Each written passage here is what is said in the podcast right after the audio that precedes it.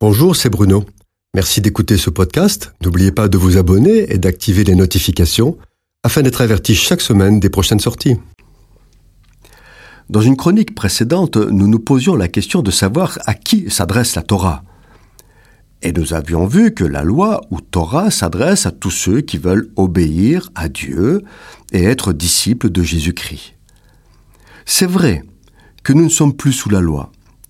Par la foi en Jésus, nous sommes sous une loi de liberté, une nouvelle alliance. Christ nous a affranchis de nos péchés et par la foi, nous sommes sauvés et enfants de Dieu.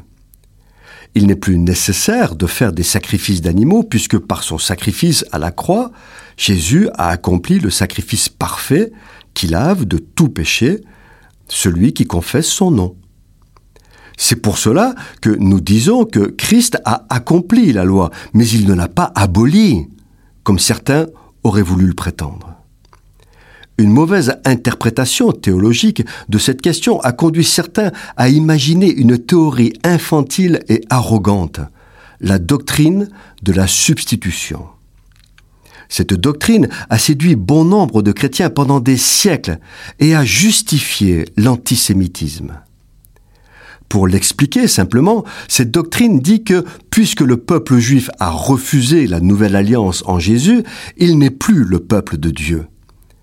Certains sont même allés jusqu'à le traiter de peuple déicide, proclamant Désormais, le peuple de Dieu, c'est nous, nous sommes le nouvel Israël. Bien sûr, cette théorie est absolument fausse et ne repose sur rien. Plus que cela, est en complète contradiction avec les écrits du Nouveau Testament. Dieu aime Israël. Il a passé avec lui une alliance éternelle et il honorera cette alliance. Bien sûr, on ne parle pas de l'Israël géographique ni même politique que nous connaissons aujourd'hui, mais de l'Israël, peuple élu de Dieu.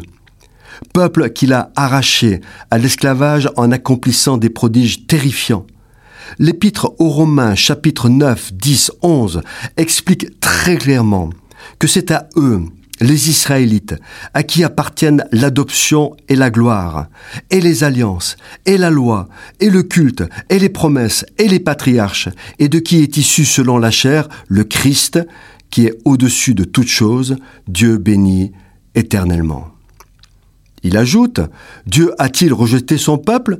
Loin de là mais il leur a donné un esprit d'assoupissement, des yeux pour ne point voir, des oreilles pour ne point entendre. Il les a aveuglés pour cause d'incrédulité et pour notre salut, afin que les païens, ceux qui n'étaient pas un peuple, ceux qui étaient étrangers, soient sauvés. Israël était la richesse du monde, et le monde les a persécutés pendant deux mille ans. Ensuite, L'apôtre Paul utilise l'image d'un olivier qui a été élagué pour notre salut et sur lequel nous sommes greffés. C'est la racine qui porte les branches, c'est Israël qui nous porte. Et si la racine disparaît, nous disparaissons. Enfin, l'apôtre donne aux branches greffées, les chrétiens de la Nouvelle Alliance, un avertissement solennel.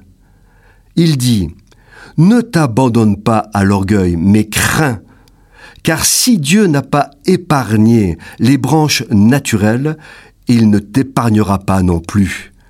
Épître aux Romains, chapitre 9, verset 21. Cette chronique a été produite par Bruno Oldani et Jacques Cudeville.